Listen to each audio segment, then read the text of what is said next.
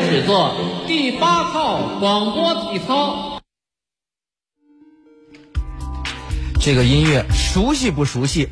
这个第八套广播体操的这个这个这个片头曲，然后呢，你看从五一年啊开始，这个第一套一直到现在，呃也也也小第九套第十套啊，了对，也小七十年了。嗯，然后呢，这个这个广播体操呢，今年你知道，我都已经觉得这是久远的。经常我们看一些什么类似于，呃，那个什么那个那个那个沈腾演那个就是那回忆的那种片子，夏洛特烦恼。。对，然后能看到广播体操的这个情景。咱单位前两年其实也在十点钟和下午四点钟就放这个音乐，对，就是刚才这个音乐，嗯对啊、第八套。然后呢，现在有了第九套了。嗯，二零一九年，国家体育总局发布了关于开展二零一九年全国广播体操攻坚操展演活动的通知，决定呢在全国开展二零一九年全国广播体操攻坚操的展演活动，促进职工群众养成做广播体操攻坚操的良好习惯。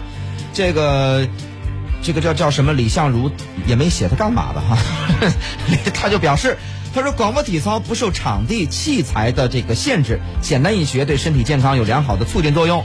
坚持做广播体操，培养了这个中小学生良好的体育生活的习惯，对上班族而言也是可选择的运动项目之一。他说呀，在健身形式多元化的今天。广播体操也在与时俱进，它只是多提供了一种健身方式供大家选择。哎呦，你看看这个，你看人人还引用什么呢？上世纪五十年代来访的苏联诗人吉洪诺夫曾在一首诗中描述到：哦，这是诗啊。当北京人出来做广播体操，把最后一个梦魇赶出睡乡，城里整齐的小巷大街一下子变成了运动场。这是人家这个押着韵呢。翻译的好，你看小巷大街，这这这诗人诗人这个写的，你看这个广播体操攻坚操，当然这个据这个呃呃这这个不是不是 张老师的这个情报啊，学校现在还在做，啊，在做。现在那个还有肯定的课间操，小学、初中都有。嗯啊，这个中学、中学都有第这个。几套了？这现在是你有第几套我还真不知道，不知道但我是知道中小学的第三套还是什么？专门有专门的体操啊，但是和我们那时候确实不一样，不一样了，不一样。完全不一样。但是现在就是第九套，然后反正是他我看四月份发文了，但是呢，你看这个广播体操是学校还都在坚持做，对。但是呢，就是它还是这套东西嘛，就是在单位叫做攻坚操，嗯，实际上，比如前两年咱们这上海中学老师不是去英国一个中学任教嘛，有做 BBC 真拍个纪录片，中间就说把中国的这个体操带到了英国。实际上这玩意儿最早是欧洲人先搞，嗯，最早是哪儿呢？德国，准确读说不是德国，是普鲁士，嗯，就是普法战争嘛，最早拿破仑那个时候啊，他们打败了，打输了以后怎么办呢？就有这么一个人提出一个说法，说咱们这个为什么会输呢？我们的兵员素质不行啊，要让大家做操，所以这个体操后来叫普鲁士操。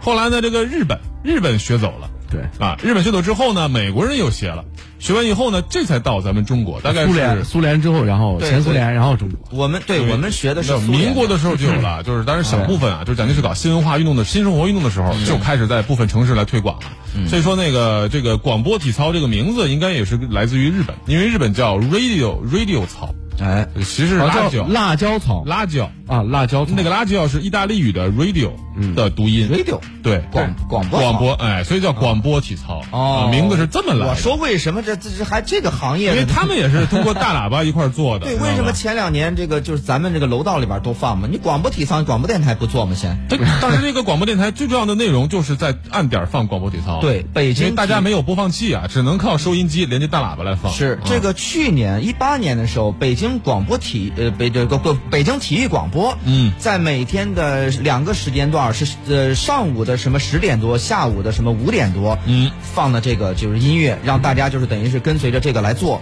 那么呢，现在其实一直在做，当年当然是就是咱们说有用了。我看这个资料显示啊，说这个解放初期的时候，说那好家伙，对我们，因为五一年引入这个这个广播体操嘛，那个时候呢，我们也没有什么这可运动的这个项目，然后呢，你只能说是这个，呃，包括当年说，你看仙农坛体育场，嗯，那是中国唯一的就那么一个带看台的一个体育场。那么你其他的，你想这个运动，你搞什么运动呢？都不都都是不太现实。那么唯独呀，类似广播体操、攻坚操是不受这种器材、场地限制的一个运动，于是引入进来。好了，那么到一九年，就刚刚我说的，国家体育总局又下发了一个，就是还是主要是它不是强制性，但是引导，大家出来继续恢复做这个，就它也是什么呢？我们现在的学生也好，这个这个成年人也好，体质啊普遍也都这这不大行。对，那么呢，也想想办法，比如说有那个这个，你看这体育体育彩票支持的这个全民健身，对吧？我们楼底下也有这个健身器材，但是呢，好像作用寥寥无几。那么恢复广播体操到底有没有必要？这个东西到底有没有用处呢？哎呦，想想想想讨论一下。这不前不久丁香医生也发了个文章，力挺广播体操，说广播体操呢，对呀、哦他们专门发个文章，从运动医学角度来衡量了一下，说广播体操其实它的原理跟郑多燕、跟什么腹肌撕裂者啊、跟什么 insanity 其实都是一样的这，而且有这么大活动量吗？你要做的标准了，他认为是有的。对他他就说呀，如果你觉得量不够，你可以做三套，或者是你把这个一套动作。全都在两分钟内做完，你试试看。他说这比那个任何一种运动其实都要要更全面，而且相对来说伤害更小。因为有些运动啊，比如说像什么腹肌撕裂者，专练腹肌，像什么这个什么美丽芭蕾什么的啊，专练上肢的肌肉。但如果是你天天做这些的话呢，可能会导致你的肌肉会，比如说粗大，又或者是受伤。但是广播体操在量。度和这个范围上做的结合的非常的好，也是历代我们是中国的运动医学家是怎么说呢？不断精进之后得出的结果。那眼保健操呢？原本眼保健操是另外一回事儿了，但是这好使吗？呃，这个效果没有广播体操那么直接，因为它更多的是强调穴位。但是你说说看，除了眼保健操，你你一节课一上午，你有什么时候能合法的闭眼？你都没有是吧？所以说，最好的休息其实就是对眼睛最好的放松。对其实我觉得广播体操本身这个操本身没有任何的问题，嗯，但问题现在在哪儿呢？在于我们推广的方式和整个全民对于这个这种他这个操的这个认知，这个认知还特别是在于孩子。呃，举个例子啊，从两千年到两千零八年，呃呃，两千零二年到两千零八年六年时间中，你知道我们广播体操更新了多少吗？我们广播体操一共更新了八套。这么快意味着什么？每年一换意味着一个学生平均每年要学一点三套广播体操。哦这个更新的学生在学校是不是也太闲了点儿？它更新速度这么快，它真的对身体健康锻炼有起到多大帮助？这是第一。第二，其实从两千年开始的时候，大家会发现大街小巷或者学校里边经常会有什么呢？广播体操比赛。对那这些广播体操比赛呢，更多的我觉得。可能是是出于比赛的目的呢，还是真正为了提高学生的素质的问题？嗯，说这话其实什么意思啊？就是我们现在其实可以看到有各种的，我们经常可以看到街边儿两种店最多，第一呢是美容店。第二呢是这个烟酒店二手啊 二手房的这个啊这个房产中介房产中介他们经常会干嘛呢？跳一些比较鸡血的一些舞蹈哦和一些哎做操，对来激发人们的这种精神状态。嗯实际上，这个也是从日本当年过来的，因为通过这种方式可以打破在工作中那种沉闷的情绪。因为对于房产中介来说，你的精神状态对于顾客来说其实是一个很重要的参考。对，但是目前我们发现，在推广广播体操的时候，我们的国家的初衷或者有关相关部门的初衷非常好，因为是为了锻炼学生的素质。但是这种广播体操可能就是一天只做一回。啊，然后大家随随便便就这做了，然后伴奏音乐更像是放风，我觉得更像是放风和晒太阳。那这种时候，它真正对体育或者对我们的这个身体有多大的帮助？其实举个例子来讲，为什么现在在国外其实并没有这样的东西？嗯，不管是攻坚操也好，广播体操，对没有进行全民的这样的推广。嗯是因为更多的现在西方人，他其实对于身体素质的体育锻炼的这种要求。要远远高于我们，嗯，就是像我们的孩子，那更多的肥胖，更多的是体力下降，他们把它变成了一种对其他的一种课程或者是教育的内容对涵盖进去了。事实上，你说比如日本，你要要报一个社团，其实这大部分都跟运动有关体。育社团。然后，如果我们现在不就不说孩子，就是我们现在这些上班族，如果大家的就经常的、经常性的体育锻炼，比方谢飞喜欢踢足球，你能保证一星期两到三场高强度的这种体育锻炼，实际上，广播体操这个对你来说其实价值不大。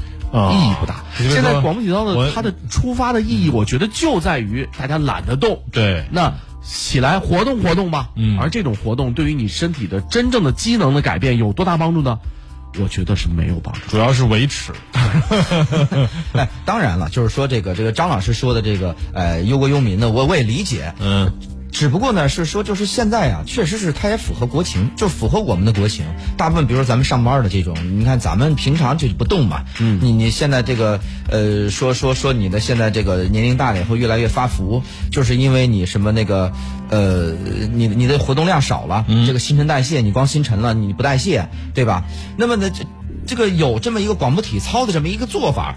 你能让人呐、你哪怕你站起来，你说你简单的活动活动啊，你活动活动你的颈椎，嗯，我觉得也是一个好事儿。哎，我就特别不同意这个说法啊为什么呢？你看，刚才谢老师刚提到了这个一个词儿，咱们广告之后你再这个反驳我，好好酝酿一下。呃，大家也可以说一下，这个现在广播体操在现在这个时代，呃，当然孩子们还在做哈，咱们不不用讨论孩子的，就是成年人攻坚操这个说法，我们还是否有必要继续保留呢？以及是否有必要继续发展跟这个就是继续发扬呢？大家也可以来聊一下，以及你过去做广播体操的这个种种的故事。我们的方式呢是呃私家车九九九，私家车是汉字九九九阿拉伯数字。